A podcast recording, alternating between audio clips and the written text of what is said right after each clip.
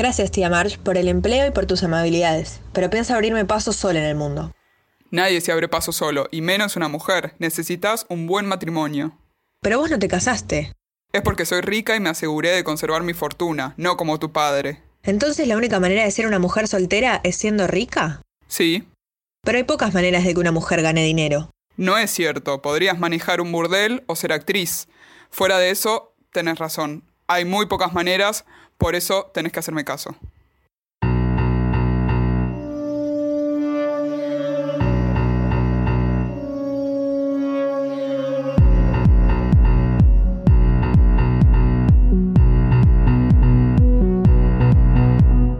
Buenos días, buenas tardes, buenas noches, dependiendo del momento en el que hayas dado play a este podcast que hemos bautizado como No es ficción, todavía en versión cuarentena.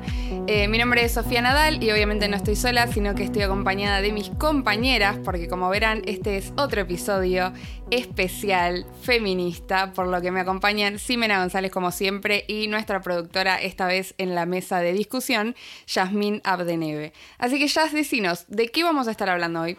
Bueno, hoy vamos a estar hablando de Mujercitas, eh, del clásico al empoderamiento y estamos muy empoderadas para enfrentar este episodio. Como verán, teníamos muchas ganas de hacer esta película y de hecho tenemos que agradecerle, hacer una mención especial a una oyente que nos sigue a todos lados y que queremos un montón, que es arroba hippieconsumista en Instagram, eh, que siempre nos responde todo, así que muchas gracias. Eh, y nos había sugerido este episodio, claramente lo teníamos en la lista y finalmente pudimos hacernos el tiempo de analizarla. Muchas gracias de nuevo y muchas gracias a todos y a todas los que nos, eh, nos sugieren episodios nuevos, que sepan que nos encanta que nos sugieran cosas y que están más que nunca en la lista eh, de pendientes. Entonces, para empezar a hablar de esta película, eh, Little Women, que claramente es un clásico, esta es una novela de 1868 de Luisa May Alcott, eh, y nosotros vamos a hablar, nosotras vamos a hablar de la película del año pasado, del 2019, eh, escrita y dirigida por Greta Gerwig, que de hecho es la séptima adaptación cinematográfica de esta novela. Eh, así que bueno, ella como que vino a traer su visión y bueno, se justifica el hecho de que haya, eh, ella haya hecho esta película que ya había sido adaptada tantas veces porque ella altera como eh, la narrativa y cómo lo va contando, en vez de, contarlo cronológicamente, sino que va haciendo como rupturas en la narrativa, pero ahora lo vamos a ver más adelante. Esta película está protagonizada por Shaira Ronan, Emma Watson, Florence Pugh y Elisa Scanlen, que son las hermanas eh, March. Eh, y también está Laura Dern haciendo de la madre y Timothy Chalamet haciendo de Laurie. Y claramente tenemos un super bonus track que es una mini aparición de mi actriz favorita de todos los tiempos, que es Meryl Streep. ya sé que es pequeña la aparición, pero de todas formas tenía que mencionarla porque me encanta. También me encanta Greta Gerwig, así que de de por todos lados estamos muy contentas de hacer esta película. Eh, esta recibió seis nominaciones a los Oscar el año pasado, incluyendo Mejor Película, Mejor Actriz Principal, Mejor Actriz de Reparto y Mejor Guión Adaptado. Eh, y solo ganó el de mejor diseño de vestuario. De hecho, hubo toda una polémica el año pasado porque no la habían nominado a Greta Gerwig como mejor directora, que es algo que se redestaca de esta película, y el año pasado fueron todos hombres. Así que vamos a estar acá empoderadas y enojadas defendiendo esta película. Eh, que ahora sí, spoiler alert, para aquellos que no hayan visto este clásico, que igual tiene un montón de adaptaciones, pero bueno, puntualmente el de Greta Gerwig del año pasado. Ahora sí, spoiler alert y Jazz nos va a contar de qué va la película. Bueno, esta película, como decía Sophie, está basada, está eh, ambientada, adaptada de la novela de eh, Luisa May Alcott. Y la historia, bueno, está contada de una manera distinta a la convencional, a las otras adaptaciones, porque tiene muchos saltos temporales. Incluso el principio, la primera escena, es casi sobre el final, en el que conocemos a Jo, nuestra protagonista, eh, que está yendo a presentar su libro. Eh, y ya nos da como un pie a lo que va a ser el resto de la película, porque el, editor, que es el que le va a comprar o no comprar su libro, le dice que las protagonistas de una historia tienen que terminar todas casadas o muertas. Obviamente las protagonistas mujeres estamos hablando, ¿no?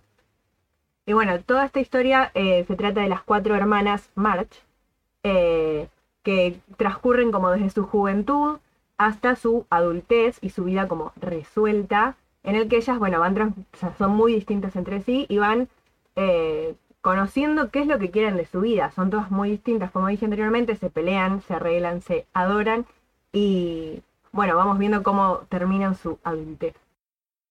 Como decías vos, ella no empieza de manera lineal la historia, sino que va y vuelve entre pasado y presente. Y me parece re importante destacar esto de que justamente arranca la primera escena eh, con Joe eh, luchando por ser escritora, ¿no? Que justamente eh, el, el editor del libro le va a decir esto de, eh, mira, si va a haber una protagonista mujer, sí o sí tiene que estar o casada o muerta para el final del- del libro, como decía ya recién, que, o sea, es como irónico porque de hecho medio que pasa eso con las mismas hermanas March, ¿no? Eh, ¿Y qué pasa? Joe justamente quiere como romper con eso de que no quiere estar casada o muerta, quiere como liberarse de todo eso, ¿no? Entonces por eso también vamos a estar hablando de empoderamiento. Pero antes de meternos en eh, mucho más análisis de eso, primero Sime, decinos qué es lo que hay que saber, por dónde tenemos que abordar para poder hablar de empoderamiento. Bueno, el empoderamiento lo podemos definir como la adquisición de poder e independencia por parte de un grupo social desfavorecido para mejorar su situación. Pero para que exista el empoderamiento, efectivamente tiene que haber una situación mala, ¿no? Que en este caso, en el caso de, de las mujeres, es el patriarcado, que ya lo hemos nombrado hasta el cansancio, pero lo vamos a seguir nombrando lamentablemente, quiero decirles, eh, el patriarcado que lo definimos como un sistema sociopolítico, religioso, ideológico, cultural e histórico que establece jerarquías sobre la base de la diferenciación sexual.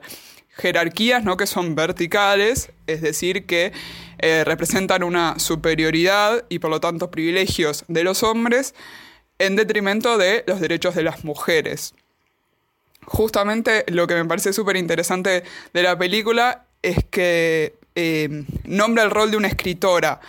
Y, conocemos en la historia de muchísimas escritoras que fueron silenciadas, y no solo silenciadas, sino también que, por ejemplo, tuvieron que publicar libros haciéndose pasar por hombres, porque sabían que si ponían el nombre, su nombre propio de mujer, eh, no iban a tener ningún tipo de, publicación, ni de reproducción, ni nada. Esto tiene una explicación y Bourdieu dice que em, teniendo en cuenta justamente que la historia que la historia relatada se ha encar- encargado de invisibilizar a la mitad de la población, o sea, a las mujeres, esta es la razón por la que la, dominación masculina no necesita ser justificada. Es decir, la historia fue escrita por hombres y para los hombres. Es- y esto que genera la dominación masculina se encuentra en todas las esferas de la sociedad y se reproduce con facilidad. Con tanta facilidad que ya ni siquiera es algo que, notemos, está naturalizado completamente. Y bueno, eso, eso es lo que produce también ¿no? que se reproduzca con esa misma facilidad, porque es, es tan natural que llega a ser inevitable e incuestionable, digamos, brindándole el nivel máximo de legitimidad a los hombres. Esta, esta dominación masculina se ejerce a través de la fuerza simbólica, que es a la que se le otorga la categoría de natural, y su consecuencia es la dominación y la sumisión de la mujer. La fuerza simbólica se eh, ejerce a través de la violencia simbólica, que es otro término que también hemos nombrado en otros capítulos. Y en este punto quiero destacar a una autora que yo amo y recomiendo, que se llama Rebecca Solnit. Eh, esperemos en otros capítulos poder eh, adentrarnos más en lo que dice ella. Pero en este caso dice que la violencia es autoritaria porque parte de la premisa de tengo el derecho a controlarte, ¿no? Entonces, como se parte desde ese punto de que yo, en este caso hombre, tengo derecho a controlar a las mujeres, puedo hacer lo que quiero. Y lo que me da la legitimidad de hacer lo que quiero es el patriarcado, básicamente, y los privilegios que tengo con el patriarcado. Y esta violencia y el miedo a esta violencia es lo que limita a la mayor parte de las mujeres de una manera que se volvió tan natural que apenas se nota. Otra cosa que vemos también eh, en la película es que todo el tiempo se habla del matrimonio, por ejemplo, y cuando ella, cuando Joe dice que no se quiere casar, es como rari, ¿no? Porque es como fuera de, de la norma. Y todo eso raro que se aplica sobre ella es justamente la violencia simbólica y la fuerza simbólica del patriarcado.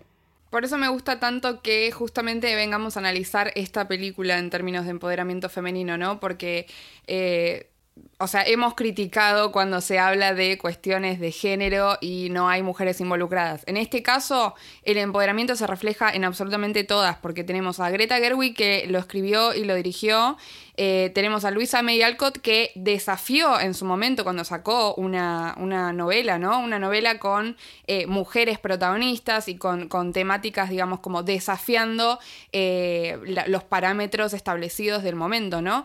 y también tenemos claramente a nuestra protagonista Joe, que es básicamente un paralelismo con la misma autora, con Luisa May Alcott, porque ambas eran escritoras, ambas querían publicar.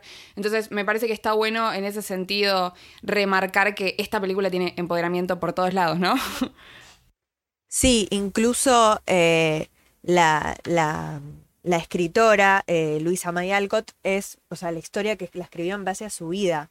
Eh, y ella fue la que puso protagonistas mujeres porque se basó en su propia vida con la soledad y ya, eh, bueno, yendo a un super spoiler, que ella no se casó cuando sí hizo que Joe se tenga que casar en la, en la historia. Eh, bueno, justamente acá me encantaría meter una metáfora que usa Lerner, que dice que hombres y mujeres viven en un escenario en el que interpretan un papel. El papel que les ha tocado, básicamente. Pero esta escena, metafórica, ¿no? Fue concebida, pintada y definida por hombres que se agarraron, por así decirlo, las partes más interesantes, las más heroicas, dejándole a las mujeres los papeles secundarios. ¿Qué pasa? Cuando las mujeres se dan cuenta de esta diferencia, eh, piden una mayor igualdad, pero primero tienen que mostrar que están cualificadas. ¿Y qué pasa? Son los hombres quienes fijan esos términos de cualificación. Ellos conceden o niegan la admisión a esos papeles eh, heroicos. Esto me hace acordar a lo que hablábamos capítulos anteriores sobre la ley de las leyes de cupo, por ejemplo, que se dice que eh, no, bueno, pero la mujer tiene que demostrar estar cualificada para estar en determinado trabajo. Y esas cualificaciones siempre son puestas por los hombres, que son los que tienen los privilegios y el mayor acceso también, ¿no? Eh, entonces por eso me encantaba esta, esta metáfora y, de nuevo volver a esto de la vida de las escritoras, que para, para que su nombre se recuerde en la historia, tienen que mostrar mayores cualificaciones que las que tienen que mostrar los hombres en general.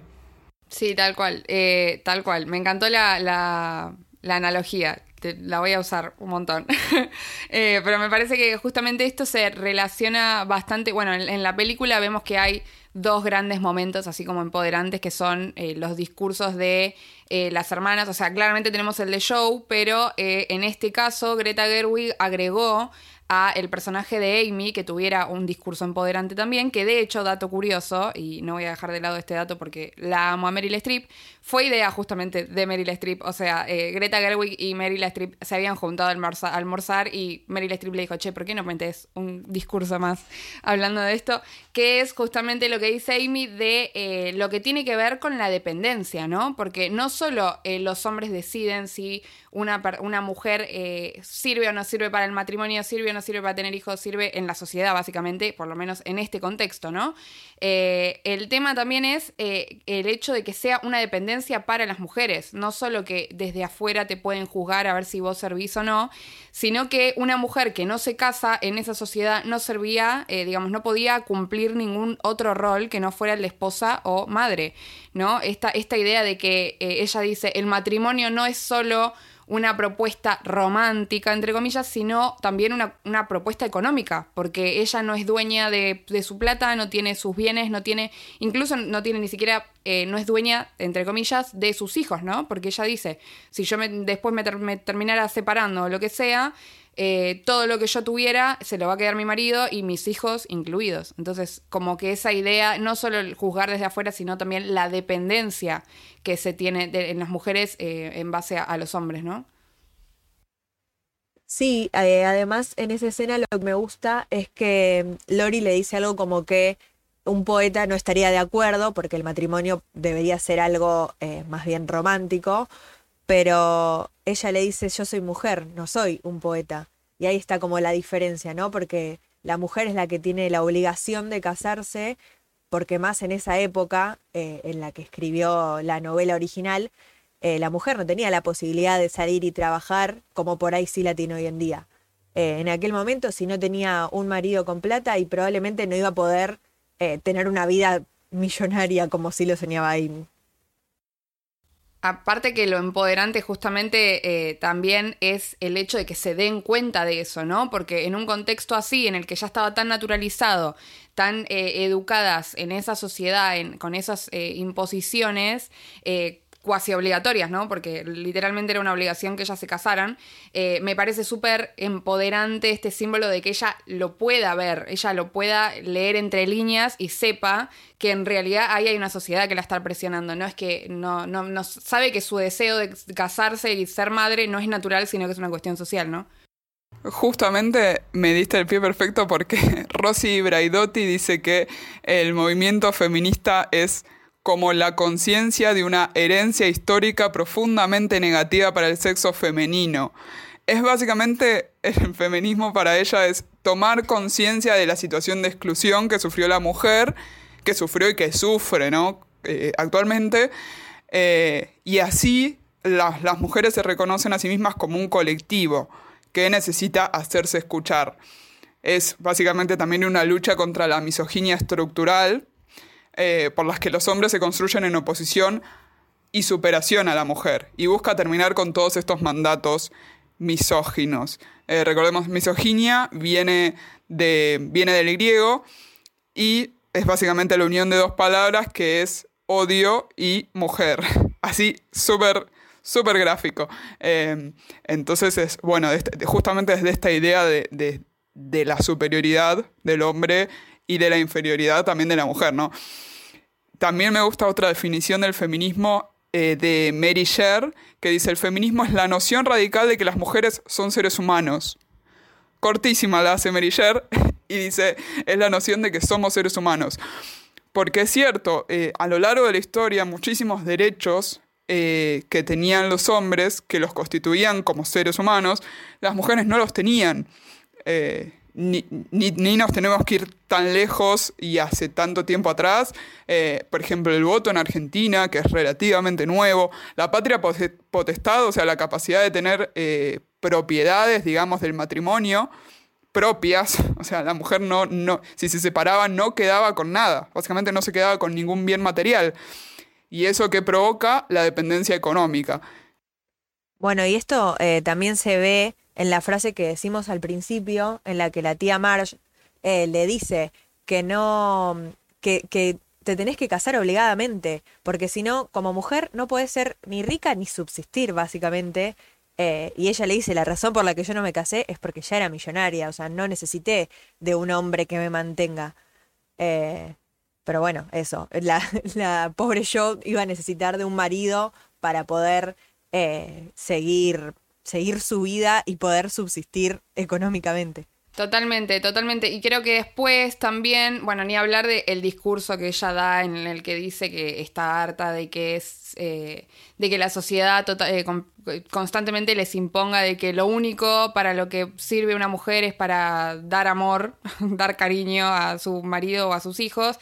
Eh, sino que, claro, las mujeres son talentosas, digamos, toda esta cuestión de que ella también sabe deconstruir esa, esas imposiciones sociales y ve que, en realidad no es así. Eh, pero otra cosa que para mí también simboliza este como acto de, de rebeldía, de, de, de, construirse dentro de esa sociedad, es cuando ella termina rechazando a Lori, ¿no?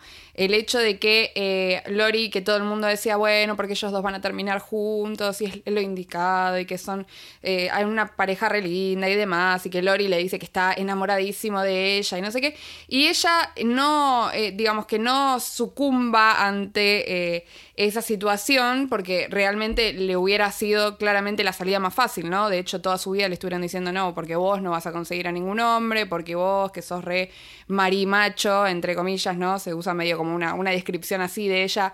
Eh, te va a conseguir, te va a costar un montón conseguir marido y qué sé yo. Y de hecho también le pasa una vez que rechaza a Lori, ¿no? Esto de que, pero ¿por qué rechazaste a Lori? Si él era el indicado, que era el tipo que te bancaba y no sé qué, qué sé yo. No, y tipo, ella tuvo que seguir eh, sus deseos, digamos, luchar como por, por su derecho a, no, no necesariamente ser esposa, ¿no? Rebeca Solnit en una parte de su libro dice como que a veces en sus momentos de desesperanza más grande, en lo referido a la lucha feminista, dice que piensa que a las mujeres se nos da elegir entre el castigo por no subyugarnos y el castigo continuado de la, subyugación.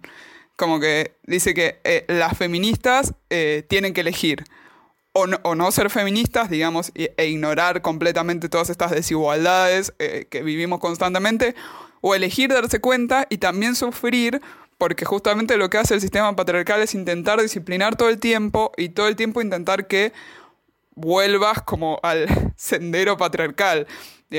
siempre que te vayas de tu rol, de tu papel, se te va a intentar disciplinar para que vuelvas. Entonces, em, si alguien no se quiere casar, todo el tiempo le van a estar diciendo, pero no, pero es mejor que, eh, que te cases o qué tal si le das una oportunidad, como una manera de que vos, justamente la palabra que usabas vos, Sofi, sucumbas a eso y a esa presión. Por intentar subyugarte y salirte del sistema que te, que te dice qué hacer, qué, qué, hacer y cómo ser, ¿no? Claro, eh, además en este sentido eh, me gusta porque al final es tanta la presión que siente Joe por, por casarse, de que todo el mundo le dijo que estaba mal y que se tendría que haber arrepentido de no haberle dicho que sí a Lori, que ella termina diciendo que a pesar de que sabe que una mujer es más allá de un corazón y un alma y de todo todo lo romántico que, que se supone, eh, ella termina sintiéndose sola y lo dice. Se quiere casar porque termina sintiéndose sola. Que de hecho, digamos, se termina reflejando en el final, ¿no? Tenemos esta, este final eh, en el que ella vende su libro, pero el editor le dice, no, ¿cómo que la, protagonista no termina casada? ¿Qué es esto? Y le dice, no, vas a tener que sí o sí poner que se case y qué sé yo, que digamos, me gusta que la directora haya elegido mostrar eso, ¿no? Porque en todas las adaptaciones previas, e incluso también en el libro, eh, digamos, Joe termina casada eh, con, este Frederick, que, sé que es el, que aparece después, pero eh, justamente Luisa May Alcott en, en, un principio no la quería casar, quería que ella quede como una solterona, eh, la cito a ella, ella dijo que quería que sea una solterona, y justamente la mataron a cartas pidiéndole que por favor Joe quede casada y que no sé qué. Y lo tuvo que terminar cambiando, ¿no? Y me gusta que justamente Greta Gerwig en esta adaptación haya elegido mostrar esa escena de te, estoy te están obligando a poner este final. No es que ella hubiera terminado casada. De hecho, ni Luisa May Alcott ni Joe, en, la primera versión del libro, eh, se casaron. Ninguna. Eh, Luisa May Alcott nunca se casó. Eh, la idea era que Joe tampoco. Entonces me gusta mucho esta decisión empoderada, una vez más, de mostrar esto, de que en realidad justamente es fue una imposición, fue para darle el final comercial que le pedían y una vez más es una decisión económica, porque si no, no hubiera podido vender jamás su libro, ¿no? Bueno, Claudia Corol, eh, en otro libro que también recomiendo, que es Feminismos Populares, Pedagogías y Políticas, dice que lo difícil eh, de este proceso de construcción es asumir el cambio que implican las conductas de cada uno y de cada una. Dice, porque el orden verticalista y autoritario es tranquilizador para los de arriba, pero también para los de abajo, porque es más sencillo cumplir directivas y ser disciplinados que rebelarse frente a estos, estas arbitrariedades y problematizar, dice, las injusticias que reproducimos, porque eso también es cierto. Recordemos que como es un sistema, eh, todos y todas participamos de él. Eh, no en el mismo grado y no con la misma responsabilidad, pero también en este caso y en el caso del patriarcado, las mujeres también somos reproductoras de todas estas cosas que, aprendimos, ¿no? Y por eso en el feminismo se usa la palabra deconstrucción. Eso es, ese es el, mayor proceso, digamos, que se cruza eh, a través del feminismo, intentar deconstruir eh, y racionalizar, es la palabra de Roxana Lango, la realidad, digamos.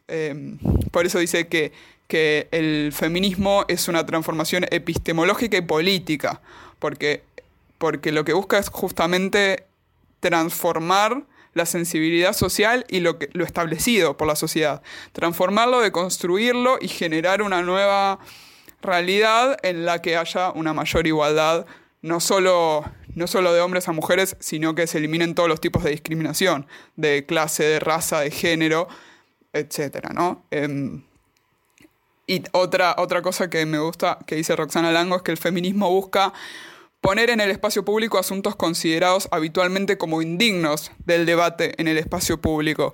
¿Cuántas veces escuchamos tipo, pero, ay, ¿por qué te quejas de eso? Tipo, ¿en serio te molesta que, te pase eso? Y sí, justamente sí, y lo que hace el feminismo es poner en, visibilidad esto. Eh, un ejemplo que podemos traer al, al día de hoy es el acoso callejero, por ejemplo. Alguien de afuera que no lo vive te puede decir, ay, pero ¿en serio te molesta que te digan cosas en la calle? Sí, sí molesta porque no es debido, porque nadie, nunca nadie te pidió tu opinión. Eh, y, bueno, de, esto también se trata el feminismo, ¿no? De, visibilizar esto, visibilizar el acoso callejero, visibilizar que el matrimonio no es la salida natural de las personas y que todos eh, tenemos, todos y todas tenemos el derecho de casarnos si queremos o no casarnos si no queremos. Y esto del deseo me parece algo súper central, ¿no? También, porque estamos hablando mucho de algo que es muy, muy central en la película, que es el matrimonio, eh, específicamente también porque está, eh, está ambientado en una época en la que eso era muy importante. Eh, y me parece reinteresante esto de traer un poco a la actualidad y ver qué, qué, es, era empoderante en ese momento que ahora por ahí ya damos por sentado o qué, de qué forma es empoderante eh, otro tipo de decisiones en la actualidad de hoy, ¿no? Y hay una escena que me parece muy interesante, eh, me parece que eh, tiene como un simbolismo que, está bueno discutir, que es en la escena en, la que el personaje de Emma Watson, creo que es Meg, ella se está por casar eh, y tenemos a Joe que baila y dice, no, pero si vos querés te podés escapar, que eh, si vos querés eh, podemos zafar de esto, yo te ayudo, no pasa nada, podemos vivir juntas, vamos a escribir y vamos a actuar y, y vamos a tener una vida y demás. Y el personaje de Emma Watson la tiene que frenar y decirle, no, pero yo realmente quiero esto por más que ella, eh, digamos, el personaje de Emma Watson representa todo lo tradicional, todo lo de la época, eh, lo establecido y demás, me parece re interesante que ella tenga que sentarse a explicarle, no, pero yo realmente quiero esto, ¿no?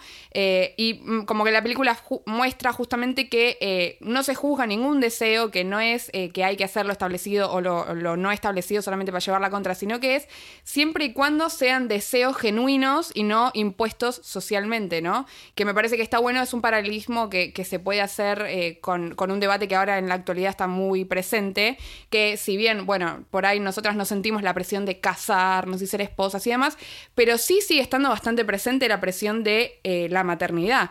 ¿No? Y, esto de que hablamos siempre de que está bien ser madre o no ser madre. El tema es que uno lo, una lo desee, que, la maternidad sea deseada. Y me parece que está bueno hacer este paralelismo entre esas dos cosas, traerlo un poco más a la actualidad, ¿no?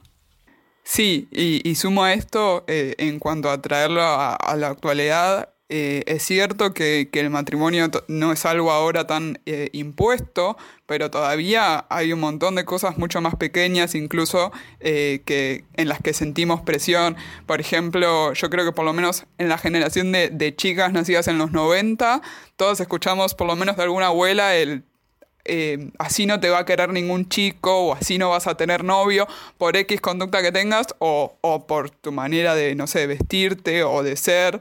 Em, cuando, bueno, sabemos, hoy, hoy, después de un proceso del feminismo, sabemos que no te tiene que importar, digamos, si eso, si eso te, va a alejar de algo. Eh, porque también igual eso implicaría que todos y todas somos heterosexuales y ya a esta altura sabemos que no, digamos que cada uno tiene la sexualidad que tiene y ya. Em, y que no es, no es algo tan, tan, digamos, que no es algo que esté bien ni mal. Em, y, en esas cosas creo que sí se sigue viendo. Según Rebecca Solnit, el matrimonio fue mucho tiempo eh, el sistema para mantener los roles de género.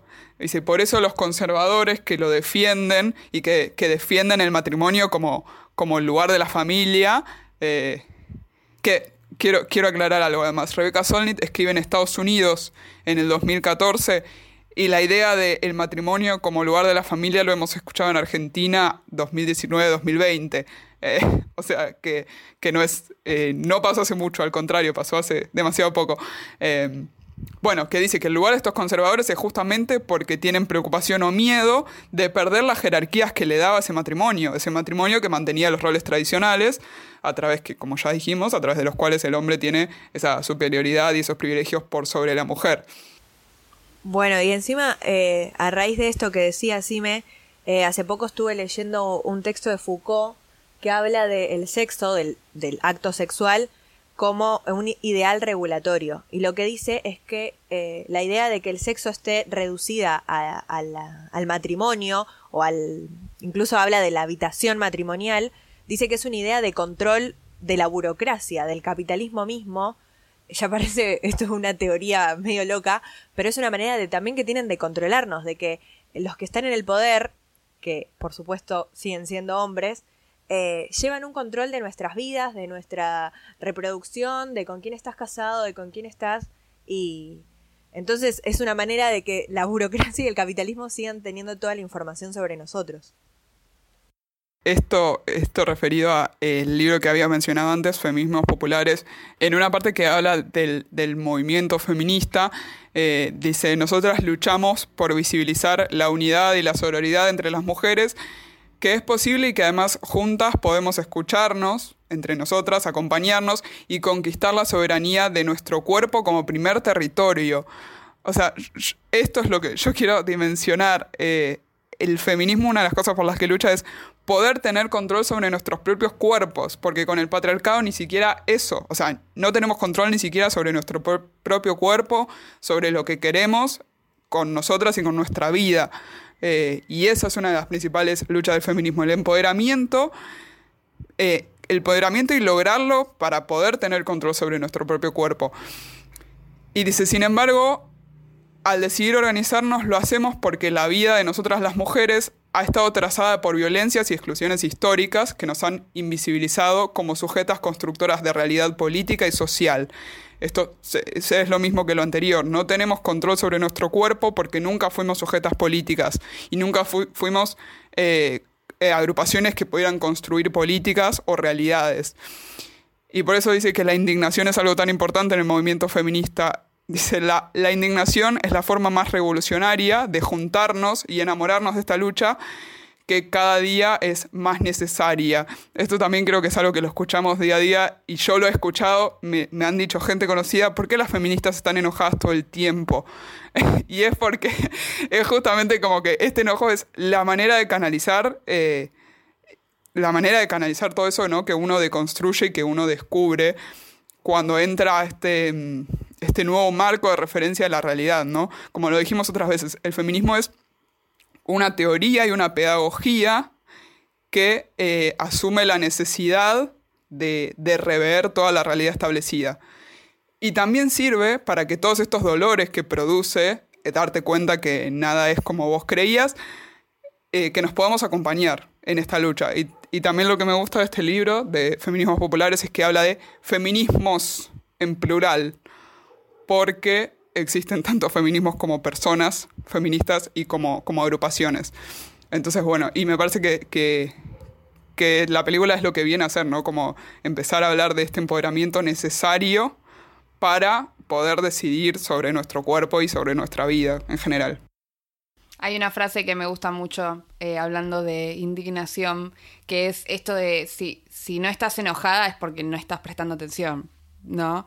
Eh, que representa, me parece, un poco de lo que venías hablando vos, eh, y que representa también lo que, lo que viene a ser el feminismo una vez que cada una, como decís, claro, los feminismos, ¿no? Pero cada una cuando descubre el feminismo creo que tiene que atravesar toda una cuestión de angustia, enojo y demás.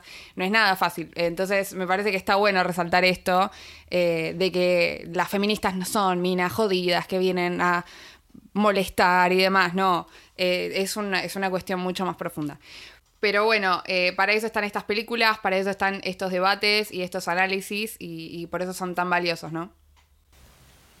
Sí, y ya, bueno, llegando al final de la película y un poco también de, nuestro episodio, eh, me gusta mucho también la escena, que es una de las, de del final, en la que cuando ellas ya le están por aceptar el libro, el editor le quiere comprar los derechos de autor y ella, eh, Joe, dice, yo no casé a mi personaje, que refuerza esta idea de que fue medio obligado que lo casó. Eh, yo no casé a mi protagonista para que vos te quedes con mis, con los derechos de autor.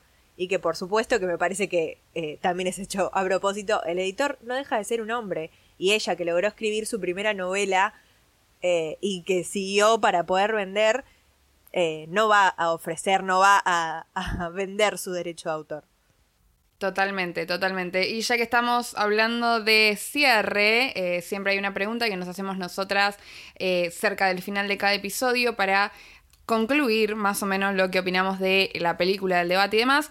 Así que nos preguntamos eh, si la creadora o la realizadora realmente quiso comunicar todo esto que estábamos debatiendo. ¿Ya querés comenzar vos a tratar de responder esto?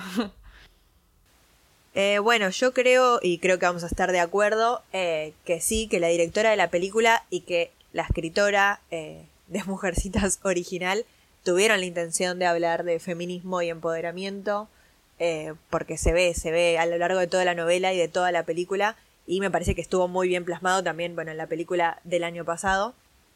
Eh, y me gusta mucho esta idea de que, de pensar primero hace cuántos años que se escribió la novela original y que ya estuviesen estos pensamientos revolucionarios y, y, la idea de que todavía falta, ¿no? Por suerte hoy no nos cuestionamos cosas como si la mujer tiene que casarse obligadamente o no y que tenemos la posibilidad de trabajar y mantenernos por nosotras mismas, pero creo que todavía falta camino por recorrer y, está bueno poder hacerlo con películas como esta, eh, pero bueno, todo sea por una sociedad más igualitaria. Sí, obvio, yo adhiero claramente, creo que en este caso a ser más que un anime. Eh, que Greta Gerwig quiso comunicar todo lo que efectivamente comunicó. De hecho, bueno, estuvo bastante presente todo lo que, lo que tiene que ver con las decisiones que tomó la directora en la película, ya hablé bastante. Eh, adhiero a todo lo que dijiste, eh, por eso me parece tan importante que estas películas sean revisitadas y sean traídas de nuevo a la actualidad, porque traen todos estos debates consigo mismas, que por eso me parece que está tan bueno, y especialmente cuando es una película, como decís vos, eh, una novela que tiene tanto tiempo, el hecho de que siga teniendo temáticas que pueden ser actuales, ya es un montón, es una obra de arte, básicamente. Así que sí, yo claramente adhiero y, me encanta esta película, así que me encanta que la hayamos analizado también. Bueno, yo por supuesto también que estoy de acuerdo con lo que dijeron ustedes dos. Eh, y esto me parece está muy bueno resaltar lo que la historia original que fue creada cerca del 1800, o sea, hace muchísimos años. Y, y como que me parece súper loco que, que alguien haya tenido, que una mujer eh, haya tenido esas ideas eh, y las haya expresado de esa manera y que hasta el día de hoy sea algo que, eh, que, todavía sigue rompiendo estructuras, porque como dijimos, si bien la presión del matrimonio no es no está tan presente, sigue estando, y no solo esa, sino otros, otros tipos de presiones. y quería cerrar, sí creo que la, direct la, directora quiso decir lo que, lo que llega, a lo que llegamos hoy, y quería cerrar con, con una reflexión que hace Rebeca Solnit, que ella dice, esta es la ruta la que estamos teniendo. Eh, dice, puede que tenga mil kilómetros y que la mujer que la recorre solo haya hecho 10 metros. Eh, y dice, no sé cuánto tiempo falta para avanzar, eh, pero sé que no se puede retroceder y que pese a todo, además, las mujeres no caminan solas que, van a estar acompañadas, bueno, no solo por otras mujeres, sino también eh, hombres que, que, buscan lo mismo y personas, dice, de géneros más interesantes. Eh, así que me parece que esto está buenísimo, ¿no? Que, que este es definitivamente el, el camino para, como decía Jazz, llegar a una sociedad más igualitaria y menos discriminatoria. Me gusta que hayas agregado esto de que es en grupo, ¿no? Así que ahí podemos meter como un, link, un hipervínculo para que vayan a escuchar el otro episodio en el que hablamos de sororidad eh, con Bombshell, eh, que bueno, fue hace un par de episodios, ¿no? Pero me encanta porque todo tiene que ver con todo, todo está relacionado y, y eso es lo más lindo. En este episodio estuvimos analizando mujercitas y lo estuvimos relacionando con el empoderamiento femenino, con el patriarcado, con la sociedad, con el feminismo y demás. Y eh, una vez más les agradecemos a todos por escuchar y por sus sugerencias. Una vez más vamos a mencionar especialmente a arroba hippie que nos había dado esta idea, que teníamos muchas ganas de hacerla y esperamos, le mandamos un saludo y esperamos que le haya gustado este episodio. Y como decimos, eh, claramente nos pueden seguir sugiriendo películas, series o temáticas que nos encanta y para eso nos pueden encontrar en Instagram como arroba noeficción y en Twitter como arroba noeficciónpod. Nos re gustaría que nos sigan eh, dando eh, este feedback tan lindo. Y también nos pueden escuchar tanto en Spotify como en Apple Podcast o Google Podcast. También cuenten, eh, chicas, ustedes dónde, dónde las pueden encontrar nuestros oyentes. Bueno, a mí me pueden encontrar en Twitter como Jazz Azul con Y y S y en Instagram como Jazz Azul A B larga D. Y a mí me encuentran en Twitter e Instagram como Sime González con X y en vez de la última E un 3. A mí me pueden encontrar en Instagram y en Twitter como arroba sofanadal. Te seguí el consejo, sí, me, me, me modifiqué las redes, ahora tengo todo igual, mucho más fácil, mejor.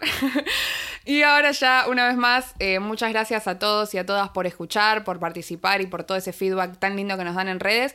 Y ahora que llegamos al final de este episodio, me toca hacer la pregunta a mí en vez de a Santi en este episodio especial y preguntarle a Jazz, ¿qué es eso que vemos en una película o una serie, Jazz? Eso que vemos no es ficción, es la realidad. Muchas gracias por escuchar y nos encontramos en el próximo episodio de No es ficción.